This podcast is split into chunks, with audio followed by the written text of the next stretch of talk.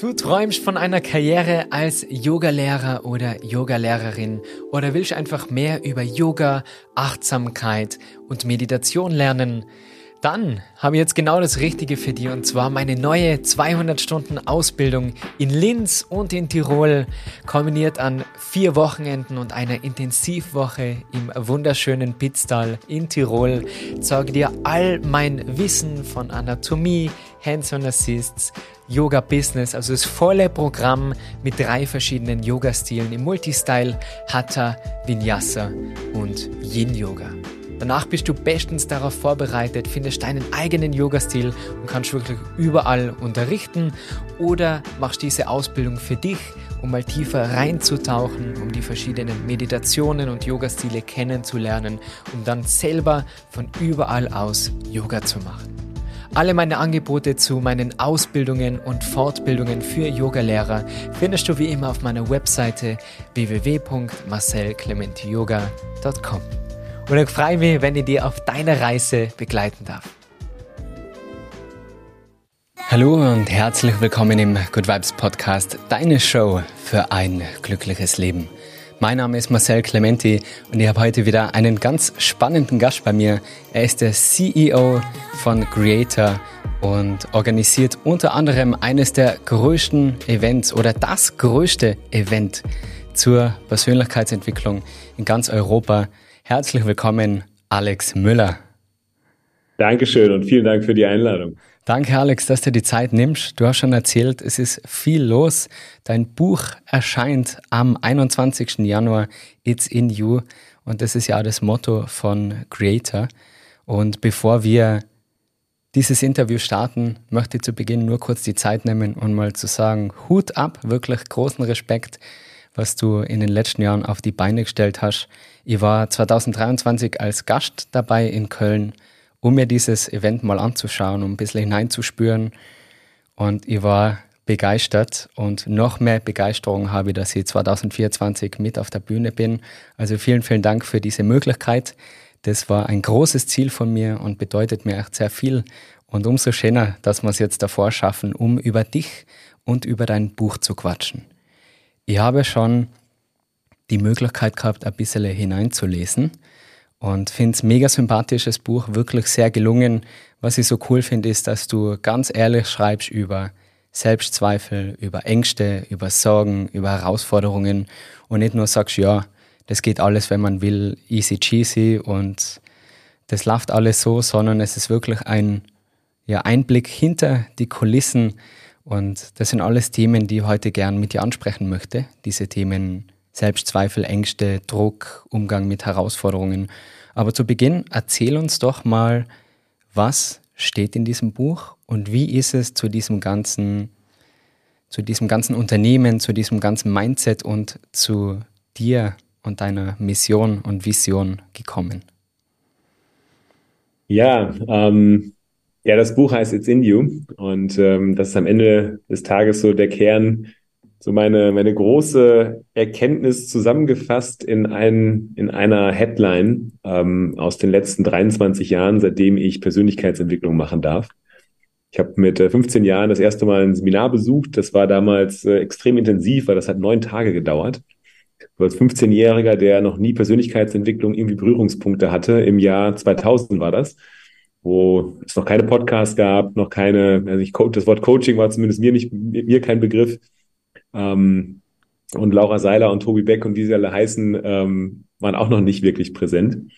Und damit Berührung zu haben, das war damals sehr ungewöhnlich und gleichzeitig hat mich das unglaublich inspiriert, weil ich erstmalig so richtig in Kontakt mit mir gekommen bin oder überhaupt wusste, dass es möglich ist, Kontakt zu einem selbst zu haben. Also als 15-Jähriger, der es nicht gelernt hatte, damit nicht groß geworden ist, für den war das neu. Und seitdem ist letztendlich eine, eine Reise von mir, die ist auf den ersten 15 Jahren schon da gewesen, aber da noch mal auf eine ganz andere Art und Weise losgegangen. In den letzten 23 Jahren habe ich einfach ähm, ja viele tolle Mentoren gehabt, viele tolle Lebenslehrer gehabt. Ähm, von klar, Tony Robbins, mit dem wir glücklicherweise heute auch sehr eng zusammenarbeiten dürfen, was nämlich eine ganz tolle Zusammenarbeit mit ihm ist, aber auch Lehrer gehabt wie Robert Bett, Dr. Joe Dispenza, ähm, Byron Katie. Ich habe ähm, tolle Wegbegleiter gehabt über die letzten Jahre, gute Freunde mit Christina Walter-Hommelsheim, die gemeinsam mit mir sehr viele Seminare erlebt haben. Ich habe mich einfach sehr, sehr intensiv mit mir und mit dem ganzen Thema Persönlichkeitsentwicklung auseinandergesetzt. Seit zwölf Jahren darf ich das nun jetzt auch äh, vollberuflich als Unternehmer machen, ähm, in unterschiedlichen sozusagen Funktionen, jetzt auch seit vielen, vielen Jahren äh, bei Gedankentanken beziehungsweise Greater dieses Unternehmen führen, dieses Unternehmen leiten. Und letztendlich habe ich äh, schon länger vorgehabt, genau diese Erkenntnisse, diese Reise, diese Erfahrung, die ich da gemacht habe, ähm, mal für mich niederzuschreiben. Weil das sind völlig unterschiedliche Richtungen von ähm, der erfolgshungrigen, ähm, ich sage jetzt mal, Mentoren wie ein, ein, ein Tony Robbins, ähm, bis hin zu, sage ich mal, sehr spirituellen Lehrern wie ein Robert Betz oder, oder auch noch anderen, ähm, Joe Spencer und Co. Und diese Reise, diese persönlichen Erfahrungen, wie ich Persönlichkeitsentwicklung sehe, was ich da für mich bisher rausziehen konnte, ähm, das mal niederzuschreiben, das war mein Ziel. Und die Erkenntnis aus all den, aus all den Dingen, die ich da gelesen habe, aus allen Büchern, aus allen Coachings, aus wirklich unzähligen Seminaren, die ich da besuchen dürfte, ist, am Ende des Tages liegt all das, was du brauchst, um ein glückliches, erfolgreiches, erfülltes Leben zu führen. All das liegt bereits in dir und du darfst es, wie Dieter Lange so schön sagt, nur entdecken. Sehr schön. Da waren schon gleich so viele wertvolle Messages dahinter. Zum Beispiel, dass man auf jeden Fall Mentoren braucht oder es sehr hilfreich sein kann, wenn man sich Mentoren sucht, oder? Die die unterstützen und aus so vielen unterschiedlichen Bereichen, dass es nicht immer nur um, wie bei Tony Robbins, du hast gesagt, sehr auf Erfolg, sehr auf Disziplin, auf Wachstum ausgelegt ist oder dann wieder das sehr spirituelle, dass man da für sich persönlich einen Mittelweg findet aus den ganzen unterschiedlichen Coaches und Mentoren und dann seinen doch ganz eigenen persönlichen Weg einschlagt. Das finde ich immer so spannend, weil man vielleicht denkt, ja, es ist ja eh schon alles gesagt oder es gibt ja eh schon alles und es gibt schon so viele Podcasts, es gibt schon so viele Speaker, so viele Bücher, aber es gibt noch kein Buch, das du geschrieben hast oder das ich geschrieben habe oder jemand anderer, der sein erstes Werk veröffentlicht. Also ich weiß es nicht. Ist dein erstes Buch, oder Alex? Bevor, ja. Da, ja, bevor ich was Falsches sage. ja. ja, super. Das heißt, du bist im engen Kontakt auch mit Tony Robbins. Ich habe gelesen im Buch auch, einer deiner größten Visionen war es damals, den Barack Obama auf die Bühne zu holen. Und wenn man so zuhört, was du machst und auch beim Event, wo ich die live erlebt habe und jetzt in das Buch reingeschaut habe, man merkt, du bist ein richtiger Macher. Du setzt es um.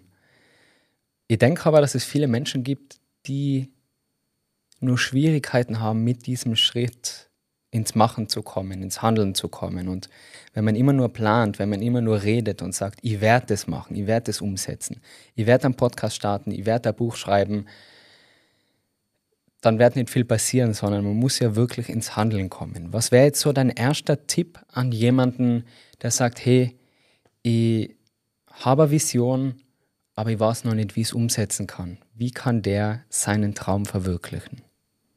Ja, große Frage, große Frage. Äh, ich versuche es einigermaßen klein zu beantworten.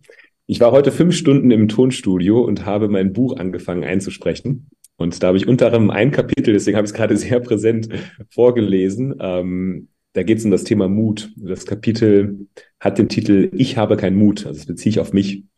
Und viele Menschen sprechen mich immer darauf an, also es wurde auch, als ich das Buch konzipiert habe, habe ich Leute gefragt, was soll da rein, etc. Ja, erzähl mal, wie mutig du bist. Das muss auf jeden Fall ein Kapitel muss es über Mut geben. Und ich sage, ich bin nicht mutig. Und ähm, das verstehen dann andere nicht, wenn ich das sage. Und ich habe mich da sehr intensiv mit auseinandergesetzt, mit dem Thema Mut. Und ich glaube tatsächlich, ähm, ich bin nicht mutig und das hat einen ganz einfachen Grund. Das sieht von außen dann anders aus. Und ich glaube, wenn ich einen Podcast machen möchte, wenn ich, was auch immer es ist, sozusagen eine Vision habe, dann ist die meistens sehr groß und das ist auch richtig so. Ich liebe große Visionen. Aber gleichzeitig ist das Gefühl, ich habe jetzt einen großen Podcast und da hören mir tausende Leute zu und das ist viel Arbeit, da habe ich Angst vor, da habe ich viel zu großen Respekt vor. Ähm, und dann sehe ich dich, ja, wie du erfolgreich bist mit dem Podcast und denke, boah, ist der mutig. Der hat das gemacht, der hat das alles gepackt. Ähm, der Alexander, der, der mietet eine große Halle, holt einen Obama nach Deutschland. Ähm, ist der mutig? Ja, das ist aber nur ein ganz, ganz kleiner Ausschnitt. Ich habe mit 15 Jahren angefangen, kleine Partys zu organisieren. Mit 15 Jahren, das war natürlich früh, Das habe ich damals aber auch noch nicht als mutig empfanden, äh, empfunden, weil ich wahrscheinlich schon mit zwölf Jahren von meinen Eltern erlaubt bekommen habe, noch andere Dinge zu tun. Das heißt, ich habe einfach sehr früh damit angefangen, die ersten Schritte zu gehen.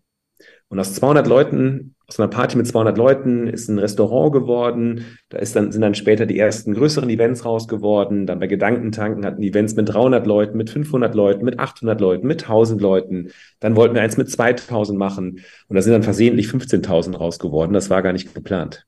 Okay. Und und, und, und all so haben die Dinge sich Stück für Stück über am Ende des Tages jetzt äh, ja 38 Jahre entwickelt. Und ich habe nicht das Gefühl, mutig zu sein, weil ich einfach kleine Schritte gehe, aber viele kleine Schritte gehe. Und deswegen habe ich da auf diese Frage zwei Antworten. Das eine ist, fang an, die ersten kleinen Schritte zu gehen. Ähm, und wenn du Angst hast, mit einem großen Podcast zu starten, fang an, kleine Social Media Videos zu machen. Geh mal häufiger live. Nutz jede Chance, irgendwie mit Menschen in Kontakt zu kommen, um über deine Inhalte zu sprechen. Also ich glaube, wir sollten uns nicht abhalten zu starten, nur weil wir Angst haben vor der großen Vision. Jetzt kommt der zweite Teil meiner Antwort und der ist, glaube ich, mindestens genauso wichtig. Wenn ich Angst vor etwas habe, wenn ich eine Vision habe, aber die Vision für mich vielleicht noch zu groß erscheint, sie irgendwie noch nicht real ist. Ähm, ich arbeite dann so, ich arbeite da sehr stark in der Meditation.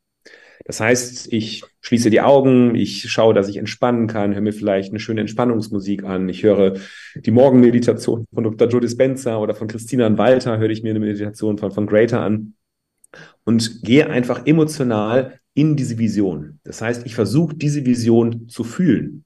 Ich versuche zu fühlen, wenn das, das Beispiel des Podcasts nehme ich jetzt wieder. Ähm, ich versuche mich zu fühlen, wie fühlt, wie fühle ich mich denn an, oder wie fühle ich mich, wenn ich selbst einen Podcast habe und regelmäßig Interviews mache, das veröffentlicht wird, vielleicht sogar ich auf der Straße angesprochen werde, Mensch, du bist doch der Alex mit dem Podcast. Ja, das heißt, ich versuche mich wirklich in diese Situation reinzufühlen und versuche es wirklich in dem Moment zu sein. Und ich glaube, dass das ein ganz, das mache ich jeden Morgen im Übrigen, in einer Morgenmeditation, wo ich mich zu meinen einzelnen Lebensbereichen mich mit meiner Vision verbinde und versuche, diese Vision zu sein. Und letztendlich geht es immer um das Gefühl, was ich damit verbinde. Denn wir wollen, glaube ich, keinen Podcast haben.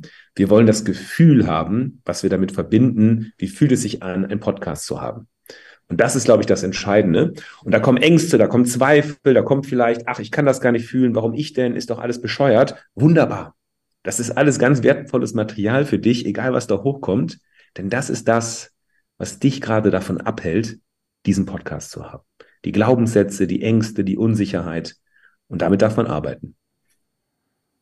Sehr schön erklärt und spannend, dass du es erwähnst. Also gerade im Dezember habe ich Folge aufgenommen zum Thema Visualisieren. Und im Prinzip ist es ja, sich die Vision vorzustellen, der Moment in der Zukunft passiert aber jetzt gerade in der Gegenwart und man wird dann plötzlich nervös, man fühlt die Aufregung, man ist wirklich im Moment. Und ich mache das jeden Tag am Abend vor dem Einschlafen. Ein Teil dieser Visualisierung ist zum Beispiel auf der Creator-Bühne zu stehen. Und bevor das die Zusage gekommen ist von deinem Team und von dir, habe ich mir das schon vorgestellt und visualisiert. Und ob man jetzt dran klappt oder nicht, gesetzte Anziehung und ja, The Secret und das alles, die, die Zuhörer kennen sie raus,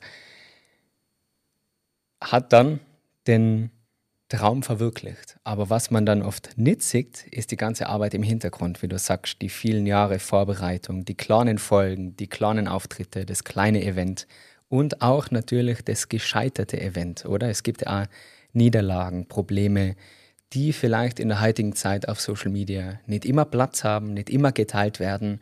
Und dann meint jemand, wie du so schön sagst, wow, der ist mutig und da läuft ja eh alles super. Aber es ist ja nicht immer nur ein steiles nach oben, sondern es geht ja nach oben, nach unten und wieder hoch. Ich würde gerne mal kurz über das Thema Vision reden, weil auch das im Buch ja wirklich schön angesprochen wird. Warum glaubst du, ist es so wichtig, eine Vision zu haben? Und wie findet man seine Vision? Weil du sagst, es war gar nicht der Plan, 15.000 Leute in die Arena zu bringen und so ein großes Festival auf die Beine zu stellen. Jetzt ist es da gelungen. Und du bist aber sehr ehrgeizig, so schätze ich dir mal ein, und ein Macher. Das heißt, das ist ja nur ein Schritt von etwas ganz Großem. was ist die nächste Vision, wenn du jetzt schon etwas erreicht hast, was gar nicht geplant war? Da sind jetzt wieder ein paar verschachtelte Fragen. Ja. Die erste Frage war, glaube ich, ähm, warum Visionen überhaupt wichtig sind im Leben. Ne? Genau. Ja. Naja, ich glaube erstmal, dass viele Menschen keine Vision haben. Und ich glaube, was wir sehen in der Gesellschaft, ist viel Sinnlosigkeit, die die Leute spüren. Ja, wenn ich Herausforderungen habe im Alltag, und da könnte ich jetzt unzählige aufzählen, ja, da kann ja alle Lebensbereiche kann man da durchgehen. Beziehungsprobleme, gesundheitliche Herausforderungen, ähm, Lustlosigkeit, äh, jegliche Form von Emotionen, von denen ich überwältigt bin, von Ängsten über, über Wut, wütende Menschen und so weiter. Das heißt, ich glaube, wenn man eine Umfrage macht in Deutschland oder in der ganzen Welt, wie glücklich und erfüllt und beseelt bist du, ich glaube, dann kriegen wir sehr klare Werte, die zeigen, dass ein großer Teil der Menschheit nicht unbedingt wahnsinnig erfüllt ist. Und ich glaube, am Ende des Tages ähm, ist das so unser größtes Ziel, was wir eigentlich als Menschen haben, ich glaube auch in uns haben, bewusst oder unbewusst, ähm, glückselig zu sein, erfüllt zu sein. Ähm, und ich glaube, ein wichtiger Aspekt davon ist, dass man sich entwickelt, dass man wächst und ähm, dass man eine Richtung hat, in die man geht, dass man weiß, wofür man es tut, dass man in herausfordernde Situationen weiß, warum macht es Sinn, diese herausfordernde Situation zu meistern, da durchzugehen. Ähm, und ich glaube, eine Vision hilft einem einfach, eine Orientierung zu haben. Wo geht es für mich hin? Was ist mir wichtig? Wie finde ich eine Vision? Ich glaube, für eine gute Vision darf man sich erst einmal selbst finden, im Sinne von, man darf sich erstmal selbst kennenlernen. Ähm, ansonsten sind das die Visionen wie, ne, was hättest du gerne? Ja, ich will einen Ferrari fahren. Okay. Wenn man da mal ein bisschen tiefer bohrt, dann findet man heraus, eigentlich möchte auch dieser Mensch nur glücklich werden, möchte Anerkennung, möchte vielleicht mehr Selbstliebe oder was auch immer dann dahinter steckt, ähm, dass man das im Außen sucht. Und das heißt, ich glaube, erstmal zu wissen, was sind seine eigenen Bedürfnisse, was sind die eigenen Werte, was ist mir wichtig im Leben und sich dann zu fragen, was ist mir wichtig im Leben zu leben? Generell oder auf meine einzelnen Lebensbereiche bezogen? Wie darf meine Berufung aussehen? Wie sieht meine Traumbeziehung aus? Wie sieht meine Traumfamilie aus, also die Qualität sozusagen, die meiner Familie gelebt wird, ob in meiner Herkunftsfamilie oder in einer selbst gegründeten Familie mit Kindern. Ähm, wie sieht mein Traumkörper aus? Also ob es jetzt rein optisch ist, ob es das Thema Energie, Gesundheit ist.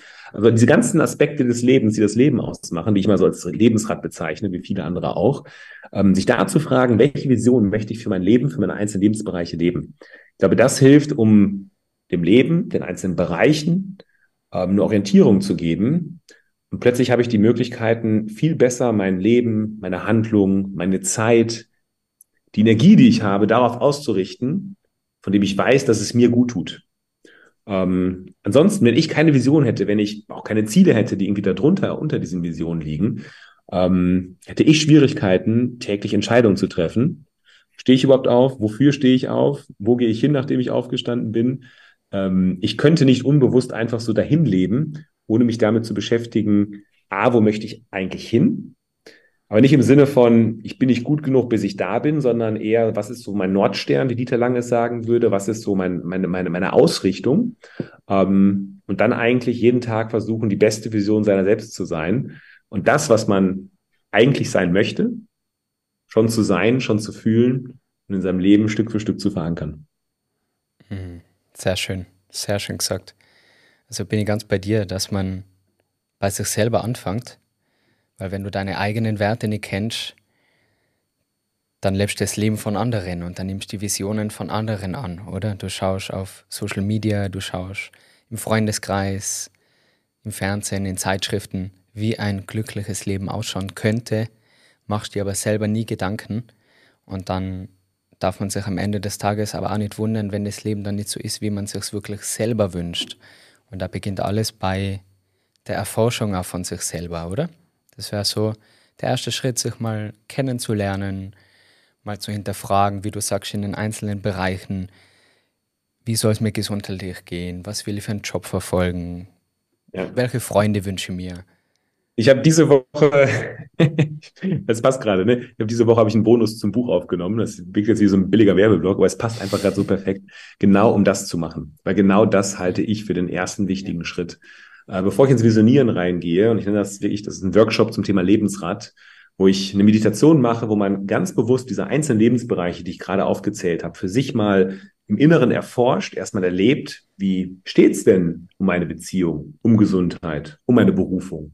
Wie ist da gerade die Qualität? Ist mir das eigentlich bewusst? Wie viel Energie gebe ich da rein, dass da eine gute Qualität herrscht? Und ich sage immer Qualität. Qualität kann sein, tolle Emotionen, Erfolg, was auch immer ich dann als Qualität persönlich definiere. Und das sich erstmal bewusst zu machen. Der nächste Schritt könnte dann sein, sich mal aufzuschreiben, welche Glaubenssätze habe ich denn eigentlich über diese Bereiche? Was glaube ich denn über Finanzen, über Körper, über Gesundheit? Weil das, was du glaubst, das bist du. Das heißt, sich mal zu vergegenwärtigen, was sind denn so meine Glaubenssätze? Was sind die Dinge, die so den ganzen Tag bewusst und zum größten Teil natürlich unterbewusst in meinem Kopf schweben, ist unglaublich wertvoll. Sich dessen bewusst zu machen, das ist der erste große Schritt. Total. Und ich denke dass es deshalb an diesem ersten großen Schritt scheitert bei vielen. Und wie du schon erwähnt hast, es herrscht Unzufriedenheit, es herrscht Ablenkung, weil es einfacher ist, den Fernseher einzuschalten oder auf Social Media zu scrollen oder über andere zu reden, anstatt sich über sein eigene, eigenes Leben Gedanken zu machen und mal zu schauen, okay, wieso bin ich denn nicht so fit, wie es eigentlich sein möchte? Oder warum lebe nicht das Leben, was ich mir wirklich wünsche? Warum ist meine Beziehung nicht so erfüllend? Und da ist es auch wieder leichter, nur dem Partner die Schuld zu geben und zu sagen, ja, mein Partner bemüht sich nicht. Aber das ist, wie ich denke, in allen Bereichen eines Lebens schon Eigenverantwortung. Natürlich in einer Beziehung kehren zwei Menschen dazu und bei einer Familie dann noch mehr mit Kindern, mit Eltern. Aber im Prinzip fängt alles bei dir selber an. It's in you, wie du sagst. Es startet bei dir und man baut es dann auf mit diesem Bewusstsein. Und das ist dann die schöne Persönlichkeitsentwicklung, oder? Aber bevor man sich entwickeln kann, braucht man mal einen ehrlichen Ist-Zustand.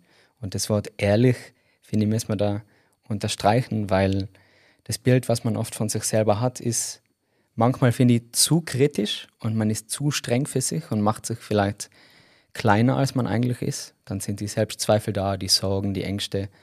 Oder trifft man auch immer wieder Menschen, die ja, ein bisschen sich selber überschätzen, sich ein bisschen zu viel zutrauen und dann auch nicht ganz ehrlich den Spiegel vor sich hinhalten. Warum glaubst du, ist es wichtig, dass man, also der erste Schritt, sich selber kennenzulernen, aber sich dann stetig weiterzuentwickeln? Warum ist es so wichtig, dass es solche Events gibt wie Creator, wo die Persönlichkeitsentwicklung wirklich greifbar wird für nicht mehr nur einen kleinen Teil der Menschen, die sagen, ja, ich bin spirituell oder ich interessiere mich für Finanzen, sondern das ganze Große, für so viele Menschen, die ja, sich für Persönlichkeitsentwicklung und alles drumherum interessieren. Warum ist das so wichtig, findest du? Ja, ich glaube generell ist ja das Thema Weiterentwicklung für jeden Menschen interessant. Und für jeden Menschen, glaube ich, wichtig, um glücklich, erfolgreich, erfüllt, glückselig zu sein. Und ich glaube, dass immer mehr Menschen anfangen, sich da bewusst damit zu beschäftigen. Ich glaube, das ist halt die Folge, dass dann halt auch mehr Menschen zu solchen Events kommen, deine und unsere Podcasts hören. Und ich glaube, das ist ein Stück weit auch erklärbar, warum das vielleicht die letzten Jahre, also auch da glaube ich, ich werde regelmäßig gefragt, so seit wann gibt es diesen Boom und dieser, diese große Explosion bei Greater oder generell zum Thema Coaching und Persönlichkeitsentwicklung. Ähm, ich sehe diese Explosion nicht, sondern ich glaube auch, das ist eine stetige Entwicklung seit vielen, vielen Jahren. Ja, vor 20 Jahren, 25 Jahren, als ich angefangen habe, mich damit zu beschäftigen, da war das relativ klein. Aber das ist seitdem einfach stetig gewachsen. Und so langsam kommt es natürlich in einen Mainstream und ähm, die Hürden natürlich, seine eigenen Gedanken zu teilen, Inhalte zu konsumieren, wird natürlich immer, immer einfacher von, von Jahr zu Jahr. Ähm, aber, und jetzt kommt ein zweiter Punkt, ich glaube auch die Herausforderungen, die wir haben in der Welt, ähm, insbesondere mit der Intensität umzugehen. Also das ist ja so ein bisschen paradox. Auf der einen Seite, ich liebe das Buch, ähm, jetzt kommt ich auf den Titel, Factfulness äh, von Rosling, wo er beschreibt, äh, sehr systematisch, zahlenbasiert, ähm, dass die Welt noch nie so friedlich und noch nie ähm, ja, so wenig Armut hatte und so weiter wie heute. Und dass aber unsere Wahrnehmung eine ganz andere ist. Die Wahrnehmung ist ja so schlimm wie heute war es noch nie. Gerade natürlich jetzt äh, in der aktuellen Zeit mit, ähm, ja, den, mit den Konfliktherden, die es weltweit gibt, den großen Spannungen. Ähm, so gleichzeitig ist, glaube ich, die Intensität, die wir wahrnehmen, ganz stark geprägt von Kommunikation, von Social Media, von dieser Schnelligkeit, von dieser Rastlosigkeit, die wir im Alltag haben. Und ich glaube, dass das eigentlich die größere Herausforderung ist als die eigentlichen Krisen, die, die da sind, die real sind. Und die Kriege natürlich, die sind schrecklich und das sind riesen Herausforderungen, die, die wir haben, die die Menschen haben. Die hat es aber immer gegeben. Und jetzt teilweise, da müssen wir in Deutschland ja gar nicht lange zurückgehen, auch in einer viel, viel größeren Dimension gegeben, als wir das heute irgendwo in der Welt sehen. Aber die Intensität, wie uns Probleme vor Augen geführt werden, tagtäglich, ähm, die Art und Weise, wie wir unsere Medien konsumieren, ähm, ich glaube, dass das für die Menschen immer schwieriger wird, diesen Blick nach innen zu setzen. Das heißt, wir sind im Außen, wir sind rastlos, wir haben Erwartungen an uns selbst, äh, Erwartungen, die von außen an uns rangetragen werden, Erwartungen durch den Alltag, durch Veränderungen, Covid, Wirtschaftskrise. Ähm, Im Job müssen wir uns immer häufiger, schneller weiterentwickeln, müssen am Ball bleiben, um irgendwie den, den Zug nicht zu verpassen, ähm, um erfolgreich zu bleiben. Und ich glaube, dass wir häufig da auf der Strecke kommen, mal nach innen zu schauen, uns mit uns zu verbinden, uns mal wirklich rauszuziehen aus diesem, ja, man muss ja sagen, Wahnsinn, den wir da zum Teil selbst leben. Ähm, und ich glaube, dass das so ein Stück weit ausmacht, warum immer mehr Menschen sich damit beschäftigen. Mhm. Also im Prinzip wie überall im Markt Angebot und Nachfrage, oder? Die Nachfrage danach ist gestiegen und dadurch gibt es jetzt auch ein größeres Angebot, mehr Podcasts, mehr Menschen, die sich damit befassen weil mehr Menschen danach fragen auch. Absolut. Du bist total gestresst, hast das Gefühl, ständig zu wenig Zeit zu haben, vor allem zu wenig Zeit für die wirklich wichtigen Dinge und wünschst dir mehr Schwung und wieder mehr Energie in deinem Leben dann nimm dir die Zeit und komm auf ein Yoga-Wochenende mit mir bei meinem Wellbeing Retreat. Zeige dir nicht nur meine persönliche Morgenroutine, um mit voller Kraft und Energie in den Tag zu starten, sondern du lernst auch mehr über Yoga, über Meditation und Atemtechniken, um einerseits Stress abzubauen, aber auch wieder mehr Balance zu finden. Dir warten dort spannende Vorträge, du lernst mehr über Journaling und wie du deine Gedanken ordnen kannst und so mehr im Moment dein Leben genießen lernst. Kreiere das Leben deiner Träume, finde wieder mehr Balance und komm auf ein Yoga Retreat mit mir. Alle Infos dazu in der Video- oder Podcast-Beschreibung oder auf meiner Webseite www.marcelclementiyoga.com. Oder ich freue mich, wenn wir ein schönes Wochenende gemeinsam verbringen. Da ist auch dann Wellness, Spa, Erholung, Entspannung, leckeres Essen und gemeinsame Gespräche mit am Programm. Ich freue mich, wenn wir uns persönlich kennenlernen. Du schreibst auch einmal im Buch, doppelt Geld macht nicht doppelt glücklich. Was ich auch super finde, weil viele meinen, wenn ich einen gewissen Kontostand erreicht habe oder wenn gewisse Dinge in der Zukunft passieren, dann bin ich glücklich. Aber das wahre Glück kann man ja nur im Moment finden. Meine Frage an dich, Alex, wie wird man denn doppelt glücklich? Geht es? Und was ist für dich ein glückliches und erfolgreiches Leben? Was macht es für dich persönlich aus? Also Glück, glaube ich, ist eigentlich ganz einfach definierbar. Ähm, das fühlst du oder halt auch nicht. Ähm, also Glück ist nicht Freude, Spaß, ja, keine Ahnung, Partyrausch und also es kann auch Teil eines tollen Lebens sein, auch mal eine Party zu feiern, aber das ist nicht das, was, was ich mit Glück meine. Und Glück ist auch nicht, äh, der Lottogewinn ist auch kein Glück in dem Sinne, sondern deswegen Glückseligkeit hört sich ein bisschen abgedroschen an, ein bisschen altertümlich. Ähm, aber Bliss sagt man, glaube ich, im Englischen, ähm, weil es eine 1 zu 1 Übersetzung ist, aber dieses, dieses Gefühl von, von Erfüllung, dieses Gefühl von, von Glückseligkeit, ich sage es nochmal, das ist, glaube ich, das, was am Ende des Tages ein schönes Leben ausmacht. Und die Frage ist, was bringt mich dahin? Wir haben schon über Visionen gesprochen, wir haben über Werte gesprochen. Und ein ganz wichtiges Element sind natürlich die Verbindung zu dir selbst, die Liebe, die du dir selbst geben kannst, die Verbindung zu dir selbst, die Verbindung zu anderen Menschen. Ähm, wie viel Qualitätszeit hast du mit Menschen, mit denen du dich gerne umgibst, deiner Familie, deiner Partnerin, guten Freunden. Äh, hast du ein Arbeitsumfeld, was nicht alles gute Freunde sein, aber wo du mit tollen Menschen umgeben bist. Ähm, und all das, glaube ich, führt am Ende des Tages zu, ja, zu einem, zu einem glücklichen Leben. Und wenn du ganz viel davon hast, dann ist es halt auch doppelt so, doppelt so glücklich als vielleicht normal. Und im Prinzip, wenn wir uns das genauer anschauen, sind das alles Entscheidungen, die man trifft, oder? Sein Partner, sein Arbeitsumfeld, wie viel Zeit man sich nimmt.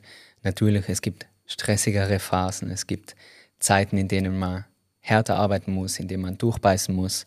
Aber es ist wieder alles auf sich selber zurückzuführen. Einer meiner Lieblingssprüche ist da Happiness is your choice. Also du entscheidest dich für dein Glück. Und die mhm. Definition von Glück ist etwas, mit dem ich mich sehr oft auseinandersetze. Ich habe mal in einem Buch gelesen, ein glücklicher Moment ist ein Moment, in dem dir nichts fehlt. Und das finde ich ganz schön. Also wenn man alles hat, heißt aber nicht, dass man alles, alles hat. Den Ferrari, den Kontostand. Alles, was du brauchst. Genau, alles, was du brauchst. Was du dir vom Leben erwartest. Und da auch wieder angepasst an deinen Werten, an deine Prioritäten, und dann an ja. deine Vision, wobei sich die Vision ja immer verändern darf. Ich würde da tatsächlich gerne eines zu sagen, weil ich glaube, wenn man uns beiden jetzt zuhört, denkt man, ja, die beiden haben ja gut reden. Das hört sich so, du musst dich nur für Glück entscheiden, nur ein bisschen richtigen Job aussuchen, richtigen Partner aussuchen und alles ist gut. Und das ist natürlich, sind wir mal ehrlich, die ganz, ganz hohe Kunst. Und um das an dieser Stelle ganz deutlich zu sagen, ich bin da nicht überdurchschnittlich gut drin. Ja, ähm, ich glaube, das ist eine lebenslange Reise. Ähm, da gibt es ganz viele Höhen und Tiefen. Viele davon beschreibe ich auch in dem Buch. Äh, noch vor zwei Jahren hat Greater kurz vorm Ende gestanden, ähm, weil wir von unserem Weg abgekommen sind, weil von außen Faktoren waren wie eine, eine Pandemie, die uns zu schaffen gemacht hat, weil so unsere Kultur zerstört wurde durch viele Homeoffice, aber durch die Fehlentscheidung, die ich getroffen habe. Und da habe ich auch ganz viel Anteil sozusagen gehabt an meiner eigenen unternehmerischen Krise. Ähm, logischerweise hat man daran Anteile, ansonsten äh, ja, wird es einen nicht treffen oder nicht betreffen. Und ähm, ich habe die Frage ist dann, wie geht man mit solchen Phasen um? Denn der richtige Umgang mit solchen Phasen, mit solchen schwierigen Phasen, die, und da war nicht viel Glückseligkeit in mir, das kann ich, kann ich dir sagen. Ähm, das ist dann eigentlich das, was, was glaube ich, ein erfolgreiches, ein erfülltes Leben ausmacht, mit solchen Phasen umgehen zu können, seine Lehren rauszuziehen und sich immer wieder korrigieren zu können, wenn man merkt, ich bin gerade abgekommen. Ich bin gerade nicht in dieser, in dieser Glück und dieser Glückseligkeit. Und ich kann sagen, und das muss natürlich jeder für sich entscheiden, ich habe ein sehr intensives Leben, ja, also mein, mein Leben sozusagen ist auf so einer Welle und ich kann sagen, dass diese Welle tendenziell sozusagen nach oben zeigt, aber halt mit, mit ähm, Ausschwünge nach oben, Ausschwünge nach unten. Und ich habe lieber ein intensives Leben, wo die Welle nach oben zeigt, aber auch mal nach unten geht, ähm, als sozusagen ähm, jetzt die, die äh, Vergleich ziehe ich gerade das erste Mal als so eine gerade Linie. Mhm. Und ich glaube, eine Herzfrequenz ist das, glaube ich, der Tod. Ne? Ist dann mhm. auch kein Zufall. Das stimmt. Und das ist ja wichtig, dass man das immer wieder anspricht, dass es auch Tiefpunkte gibt und Probleme und Herausforderungen aber man ja doch immer auch seine Einstellung wählt. Und auch wenn es nicht immer leicht ist, aber wie du so schön sagst, was lerne ich daraus aus diesem Moment? Was kann ich beim nächsten Mal besser machen? Wie kann ich aus dieser Erfahrung wachsen und stärker hervorgehen? Und man kann das ein bisschen sehen, denke ich, wie ein Spiel. Manchmal verliert man und manchmal gewinnt man. Und wenn man nicht aufgibt und weiterspielt, dann springt man von Level zu Level immer weiter nach oben. Du, so schreib, du schreibst auch im Buch gleich mal am Anfang, und das habe ich total spannend gefunden, weil das habe ich noch nie in einem Buch so gelesen. Wer bin ich, dass ich dieses Buch schreibe? Dieser Gedanke, dieser Selbstzweifel, diese Kritik an sich. Und auch wenn ich es noch nie irgendwo gelesen habe, habe ich es mir selber schon öfter gedacht und ich denke, dass jeder solche Gedanken in sich hat. Wer bin jetzt ich, dass ich den Podcast starte? Wer bin jetzt ich, dass ich einen YouTube-Kanal starte, dass ich ein Buch schreibe? Diese Gedanken haben doch so viele. Wie bist du damit umgegangen? Also erstmal das Buch schreiben, das war für mich äh, sehr intensiv, sehr herausfordernd, Ähm, zum einen natürlich generell, weil ich nicht der klassische Autor bin, der sich jetzt da in Ruhe hinsetzt äh, auf einer, keine Ahnung, auf einer einsamen Insel und ein Buch schreibt, sondern weil mein Leben sehr intensiv ist und von sehr vielen anderen Dingen geprägt ist. Da muss es erstmal reinpassen. Aber vor allen Dingen, weil ich natürlich den Anspruch hatte, ein sehr wahrhaftiges Buch zu schreiben, ein Buch, was eine hohe Qualität hat, was sehr viele Inhalte von Persönlichkeitsentwicklung ein Stück weit bündelt ähm, all die Dinge, die ich von den Mentoren ge gelernt habe, viele persönliche Geschichten, Erfahrungen, äh, weil ich persönlich liebe Bücher, wo viele persönliche Geschichten da sind, von denen ich inspiriert werden kann. Und diesen Anspruch habe ich dann auch, dass wenn ich ein gutes Buch lese, dass das gleiche Gefühl, was sich bei mir einstellt, auch bei den Lesern meines Buches einstellt. Ich wollte jetzt nicht nur ein Buch schreiben, um ein Buch geschrieben zu haben. Und das ist dann schon ein hoher Anspruch, den man hat. Wenn man dann da so schreibt und dann über innere Balance schreibt beispielsweise, wie schafft man es, auf der einen Seite zu machen? Du hast gesagt, ich bin Macher, das äh, beschreibe ich auch sehr ausführlich, dass ich das, dass, dass das ist, was mir sehr viel Energie gibt, was meine Stärke ist, wo ich im Flow bin, wenn ich, wenn ich große Dinge verfolgen kann. Und dann bin ich auch jemand, der gerne generell auch jemand macht, der auch Kraft hat, der erschafft, der Energien irgendwo reingibt. So gleichzeitig weiß ich, ähm, wichtig ist es auch die andere Seite zu haben, die Vertrauen, loslassen, nach innen gehen. Das ist so das Gegenteil von machen. Und ähm, da bin ich nicht der Allerstärkste. Ähm, aber durch natürlich viel Persönlichkeitsentwicklung weiß ich, dass das ein wichtiger Punkt ist und zwinge, zwinge mich, ich sage schon das Wort zwingen, intuitiv muss mich dazu zwingen, immer wieder dahin zu gehen. Manchmal zwingt mich das Leben, wenn ich mich selbst nicht diszipliniert bekomme, durch eine Krise, durch irgendwas, was im Außen passiert, dass ich gezwungen werde, wieder nach innen zu gehen. Das hilft dann enorm, äh, auch wenn es im ersten Moment nicht schön ist. Und das hat im Schreiben, wenn du so ein Kapitel schreibst über innere Balance, bist gerade vielleicht nicht in der inneren Balance. Das ist nicht angenehm. Und da fragst du dich auch gerade, bist du der Richtige, dieses Buch zu schreiben? Und äh, jetzt könnte man das Buch in die Ecke schmeißen und sagen, dann lass ich es halt sein. Oder man denkt sich, nee, ich widme mich jetzt dem Thema. Ähm, dann reflektiert man natürlich und überlegt, naja, ist denn jeder andere, der ein Buch schreibt, kurz vor der Erleuchtung und äh, ähm, ich glaube, man kommt dann sehr schnell zu dem Punkt, ähm, dass wir alle unsere Herausforderungen haben, dass wir alle Menschen sind. Und deswegen habe ich das auch so offen da reingeschrieben, weil ich glaube, das macht am Ende des Tages ein gutes Buch aus, dass es authentisch ist, dass es aus dem Leben ist und trotzdem sehr viel Expertise einfließt, ähm, von der man was lernen kann. Also würde ich sagen, dass so Selbstzweifel einfach. Die haben wir alle. Die haben wir alle. Ähm, ich kann mir vorstellen, dass das, also Elon Musk ist ja, ist für mich so, so ein schönes Beispiel für vieles weil er ja so, so völlig, also ich würde auch sagen, äh, Elon Musk hat keinen Mut, ähm, würde er wahrscheinlich von sich behaupten. Wir sagen, ja, mutiger geht's ja gar nicht. Ähm, aber auch Elon Musk, ähm, der wird sicherlich riesen Selbstzweifel haben. Ähm, lässt er sich davon lähmen? Nee.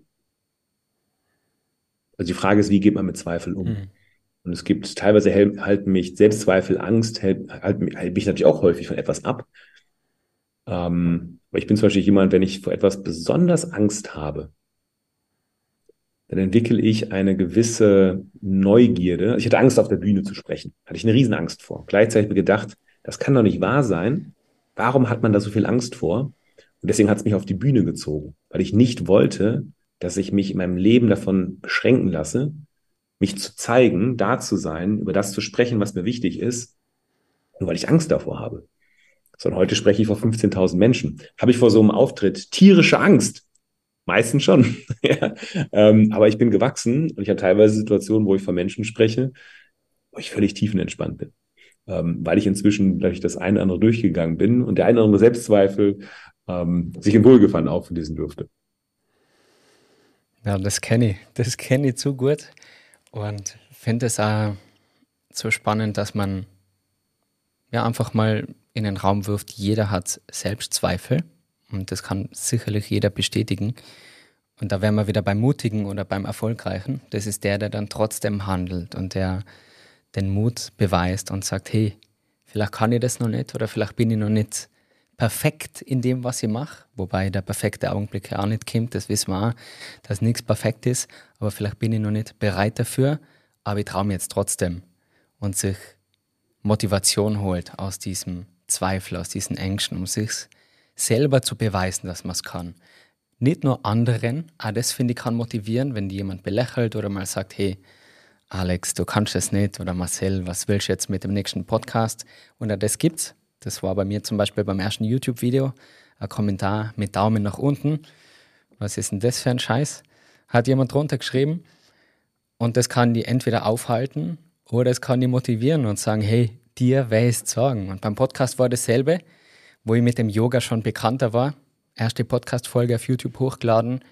Und dann schreibt jemand drunter, Schuster, bleib bei deinen Leisten. Und das finde ich so furchtbar. Und ich habe dann drunter schreiben müssen, wenn der Schuster bei seinen Leisten geblieben wäre, dann hätte es ja keine Yogastunden geben, die er anscheinend gut findet, weil er sagt, ich soll beim Yoga bleiben. Und dann wäre ich nur in einem Job, der mich überhaupt nicht erfüllt hat.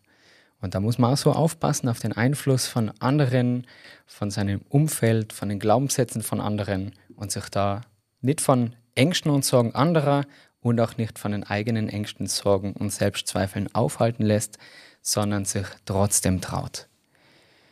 Ja, aber ich glaube, das würde dich nicht triggern, wenn du nicht selbst diese Selbstzweifel in dir hättest. Also, wenn dein Daumen runter ist, würde ich das nicht treffen, wenn du nicht den inneren Daumen unten auch in dir hast. Ähm, ich merke das ja auch. Es gibt Kritik, die prallt an mir ab, weil ich merke, das hat nichts mit mir zu tun. Ähm, da fährt jemand seinen eigenen Film. Und manchmal trifft mich Kritik sehr hart, aber genau weil ich diesen inneren Kritiker auch habe, der dadurch natürlich wachgerufen ist und sagt, siehste, habe ich dir gesagt. Aber gerade in einem Bereich, wo man noch nicht so viel Erfahrung hat, wie wenn du jetzt dein erstes Video hochladest oder deinen ersten Podcast startest, da ist ja dann immer so ein bisschen Unsicherheit dabei. Und natürlich, wenn da jemand auf diesen wunden Punkt, Punkt drückt, dann tut es halt mehr weh, als wenn jetzt einer drunter schreibt, hey, bleib bei deinen Leichen, dann denkt man, ja, aber jetzt macht man Weil du gewachsen bist, genau, weil du gewachsen bist. Aber durch dieses Wachstum muss man durch. So ein Wachstum fällt dann nicht vom Himmel, sondern durch das Wachstum muss man durch. Und ich glaube, ich wäre der Mann, der den, der den, der den Smiley gemacht hat oder der den, ähm, der den Daumen runter gemacht hat. Ich glaube, dem, also dem eine Dankbarkeit entgegenzubringen. Ich glaube, das hilft enorm, weil er hat dich unterstützt zu wachsen.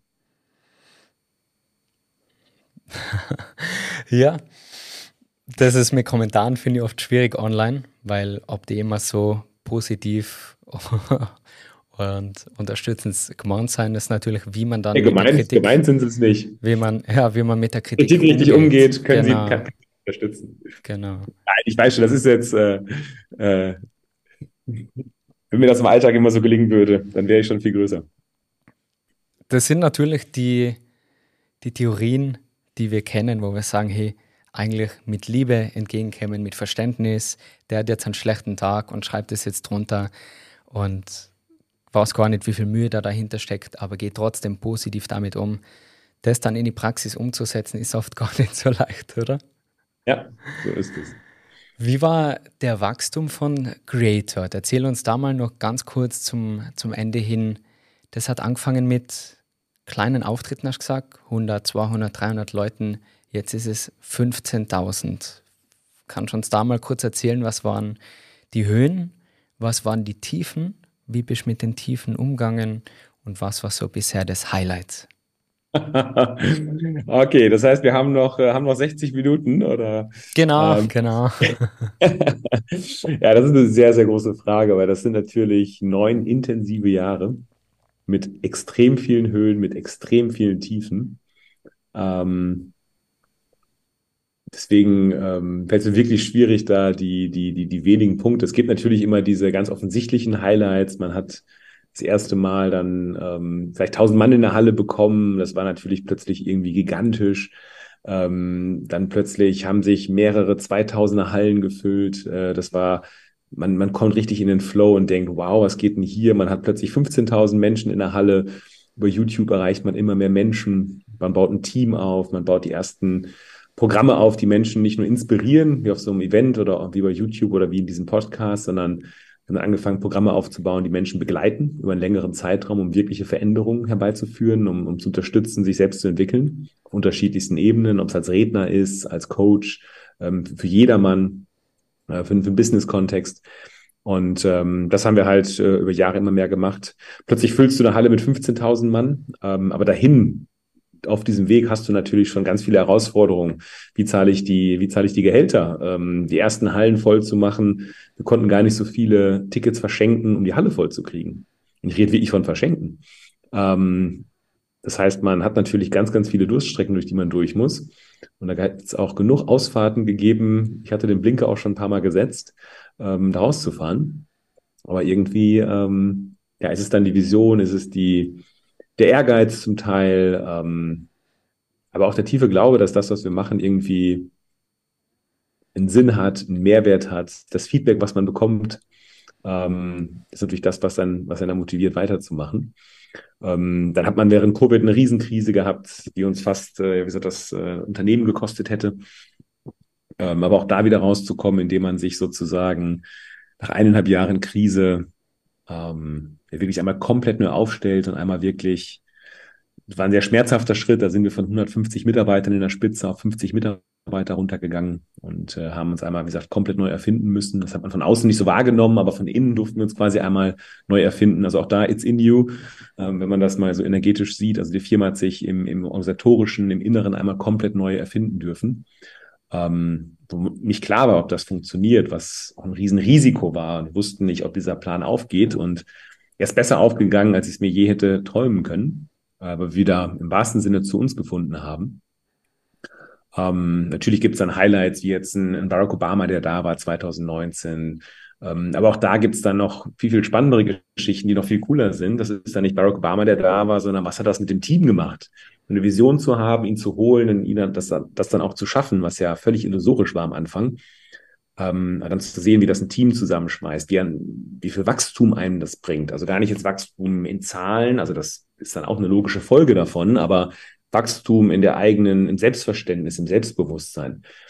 Ähm, ein Highlight war sicherlich letztes Jahr unser erstes Festival nach der langen Durststrecke, wo wir erstmalig auch dieses Festivalkonzept mit verschiedenen Bühnen, mit 150 Speakern, mit, mit ähm, letzten Jahr 10.000 Besuchern hatten. Dieses Jahr konnten wir es dann nochmal steigern auf 16.000 Besucher. Tony Robbins als, wenn man mich fragt, den es gibt viele gute Seminare, also auch unterschiedlichste Geschmäcker und Richtungen, aber ich glaube, es ist unbestritten, dass er letzten 40 Jahre der erfolgreichste, größte Trainer, Speaker der Welt ist. Und mit ihm zusammenarbeiten zu dürfen, jetzt auch persönlich ähm, im Austausch zu sein und für Europa sozusagen ähm, ihn in Europa vertreten zu dürfen, Events für ihn organisieren zu dürfen, ist natürlich auch nochmal eine ganz tolle Entwicklung für das gesamte Unternehmen, fürs gesamte Team. Das sind alles so Dinge, die ähm, sicherlich Highlights sind. Aber es sind noch die ganz vielen kleinen Geschichten. Mhm. Der Praktikant, der ja anfängt, ähm, der plötzlich eine Abteilung leitet. Ja, das sind die, dann die vielleicht sogar noch viel schöneren Geschichten, weil sie viel mehr, viel näher am Leben sind. Wie viel Leute seid jetzt im Team? Ähm, 80 Mitarbeiter sind mhm. wir. Ja, Wahnsinn. Da ist schon einiges, was man gar nicht so mitkriegt, hinter den Kulissen und alles in Marketing und ihr seid ja so vertreten auch bei allen Kanälen. Und jetzt hast den Tony Robbins äh, finde ich Wahnsinn. Also man hat es auch gemerkt, nicht nur am Publikum, sondern an ja, einfach die Energie, die der Mann in den Raum bringt. Jetzt habt ihr den schon für euch gewinnen können und du sagst, die 15.000 waren gar nicht die Vision am Anfang, aber es ist jetzt erreicht. Wie soll es denn weitergehen mit Creator und wie gelingt es dir, hohe Ziele zu setzen, aber trotzdem den Moment zu genießen? Oh, oh, oh. Ich nehme mal kurz die Antwort der zweiten Frage vorweg. Da bin ich nicht gut drin. Wenn du da noch einen Tipp für mich hast, gerne. Und tatsächlich im Moment genießen, also bei großen Erfolgen. Ähm, das fällt mir tatsächlich schwer, weil meistens äh, große Erfolge mit viel Anstrengung verbunden waren. So ein großer Erfolg ist dann so ein Event. Wenn man mal so ein großes Event organisiert hat oder auch schon kleineres, dann weiß man, wie intensiv sowas ist. Ähm, und sowas dann wirklich zu genießen, das ist tatsächlich gar nicht so einfach, wie man sich das immer so wünscht oder vorstellt. Ähm, und daran arbeite ich. Also das ist sicherlich, das ist eine innere Balance und so weiter. Ähm, diesen, diese Erfolge mehr zu genießen, ähm, da darf ich wachsen. Die erste Frage war, was ist die Vision? Und ähm, die Frage bekomme ich häufig gestellt, ob es Bewerber sind, ob es Interviews sind ähm, von Freunden. Ähm, wir leben unsere Vision schon sehr stark. Und es gibt nicht diese große neue Vision, dieses wir haben Ziele klar und wir haben Pläne, was wir vorhaben. Aber die Vision ist eigentlich nur die Vision, die wir schon leben, vielleicht noch intensiver zu leben, noch besser zu leben, noch, noch purer zu leben, noch mehr Menschen natürlich zu erreichen mit dem, was wir tun. Was, das ist unsere Vision, möglichst viele Menschen zu erreichen. Und möglichst viele, da haben wir noch äh, viele, die wir nicht erreichen. Das heißt, die Vision leben wir schon. Ähm, und es darf gerne noch größer, intensiver, besser werden auf allen Ebenen. Aber das klingt dir schon wunderbar. Das ist ja das Ziel in der Zukunft, jetzt schon im Moment genießen. Also bist doch super in dem, was du machst, weil du hast jetzt das, was du dir wünschst und erlebst es jeden Tag, arbeitest dran, wachst, das Team wächst, ihr entwickelt euch weiter. Also somit ist das eh die beste Antwort, was man geben kann auf die Frage, oder wie man den Moment genießt. Einfach weitermachen und schauen, wo es hingeht, oder? Ja. Und das finde ich so, so wunderschön in diesem Bereich. Und du hast auch schon erwähnt, dass man was Positives verändert und dass da so viel zurückkommt. Und wenn man dann die Menschen persönlich trifft und sie so dankbar sein, die umarmen, sagen, wow, danke, das hat mein Leben verändert, dann gibt man das so viel Kraft, auch wenn es mal schwieriger wird oder mal eine Herausforderung kommt. Und deswegen finde ich es auch so cool, in diesem Bereich zu arbeiten. Und das ist so was Dankbares. Abschließen, Alex, du jedes Interview, jedes Gespräch mit drei Fragen. Bist du bereit? Ich hoffe, noch bin ich Frage Nummer eins. Du hast beruflich mit so vielen spannenden Persönlichkeiten zu tun. Wenn du jetzt ein Abendessen planen könntest mit drei Persönlichkeiten, lebend oder bereits verstorben, mit wem würdest du gemeinsam zu Abend essen? Also, wenn du verstorben mit aufmachst, also das macht das Feld ja schon sehr, sehr, sehr groß. Also Jesus säß da sicherlich mit am Tisch. Den Jungen würde ich schon gerne nochmal kennenlernen. Ähm, boah, und Verstorbenen, das finde ich dann schon schwierig. Ähm, wir können da zwei Tische machen. Einmal sitzen die Verstorbenen und am anderen noch die Lebenden. Okay, machen wir das. Also, ähm, Michael Jackson, den würde ich schon irgendwie kennenlernen, auch wenn ich das wahrscheinlich ein bisschen awkward finden würde. Ähm, Jesus wäre auf jeden Fall super spannend. Ähm, und äh, Nelson Mandela. Nelson Mandela habe ich leider nicht persönlich kennenlernen können. Das hätte ich sehr, sehr gerne gemacht. Der wird auch auf meiner Liste stehen, wenn er noch leben würde. Ähm, Michael Jackson ist ja jetzt guter Kontrast. Das wäre spannender Abend.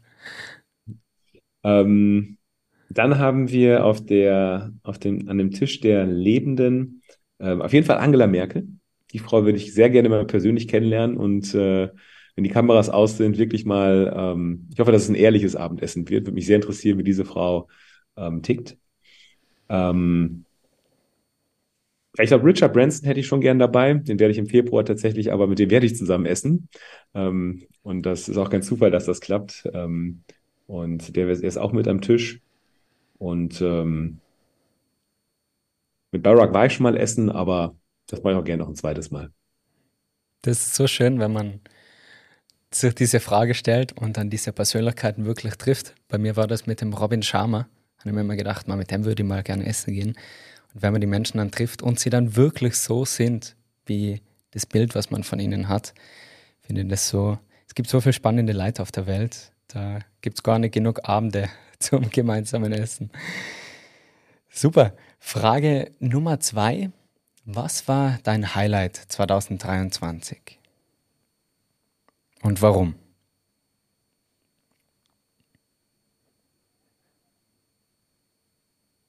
Ähm, ja, schon das Greater Festival, ganz klar. Da ist eher die Frage, ist es das Greater Festival, sind es einzelne Erlebnisse auf dem Festival? Sicherlich äh, Zusammenarbeit mit Toni.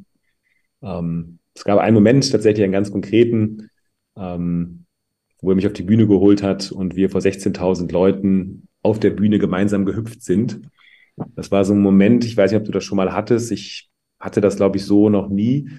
Ich hüpfe vor 16.000 Menschen und in dem Moment wird es ganz, ganz still und ich zoome wirklich so aus meinem Kopf raus und beobachte die Kulisse und denke mir so ganz ruhig, passiert das hier gerade wirklich?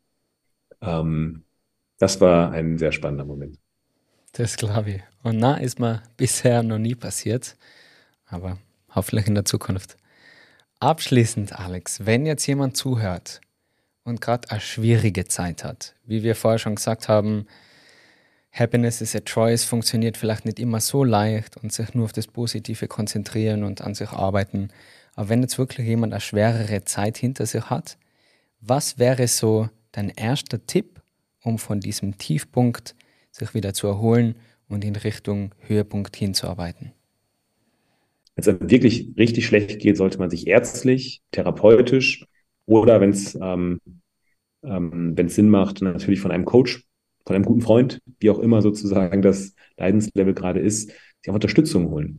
Ähm, grundsätzlich, wenn die Krise besonders groß ist, sich wirklich eine Auszeit gönnen. Mit Auszeit meine ich nicht heute Abend, nicht ein Wochenende, sondern vielleicht mal eine längere Zeit. Also ich glaube, sich wirklich für sich zu entscheiden, sich zu entscheiden, wirklich etwas zu verändern, einen Fokus, eine Priorität darauf zu geben, ähm, ich glaube, das ist die erste wichtige Entscheidung, die wir fällen dürfen, wenn es uns wirklich nicht gut geht. Mhm. Sehr schön. Das erlaubt man sich dann oft gar nicht, gell? mal auf Pause zu drücken, mal sich Zeit zu nehmen, um Sachen zu hinterfragen. Und Veränderung braucht nochmal Zeit. Ja. Das ist jetzt ein bisschen schweres Ende. Also vielleicht, ja, genau. Also vielleicht können wir das nochmal kurz drehen. Wofür bist du heute im Moment besonders dankbar? Was ist heute Schönes passiert bei dir? Ich habe gerade ein schönes Gespräch mit dir gehabt. Dafür alle dankbar. Das kann ich schon sagen. vielen, vielen Dank. Alex, danke für deine Zeit. Am 21. Januar It's in You, überall erhältlich. Ich kann es wirklich nur empfehlen. Spannende Geschichten, Ehrlichkeit, wie man auch jetzt im Gespräch hört. Das ist was, was ich wertschätze. Man muss sich nicht immer bei allem einig sein. Man muss nicht immer alles nur schönreden, sondern wirklich einmal über Fehler, über Selbstzweifel, über Ängste reden und dann Einblicke geben hinter die Kulissen. Das finde ich so spannend. Also vielen, vielen Dank für deine Zeit, für dieses tolle Buch. Und bei Amazon kann man es jetzt schon bestellen, also jederzeit. Äh, wahrscheinlich hast du auch einen Link oder sowas. Genau, unten in der Podcast-Beschreibung. Und dann schon in den nächsten Wochen kann man das dann lesen. Für alle, die bis zum Schluss dabei waren, vielen, vielen Dank für deine Zeit. Falls dir diese Folge gefallen hat, dann vergiss nicht, den Podcast zu abonnieren und ihn an deine Freunde weiterzuschicken. Das wäre die größte Unterstützung, genauso wie eine Bewertung auf Spotify oder auf Apple. Und dann freue ich mich jetzt schon wieder auf die nächste Folge mit dir. Alle meine Angebote findest du auf meiner Webseite www.marcelclementiyoga.com und dann sehen und hören wir uns nächste Woche wieder. Bis dahin alles Liebe, mach's gut und ciao, ciao.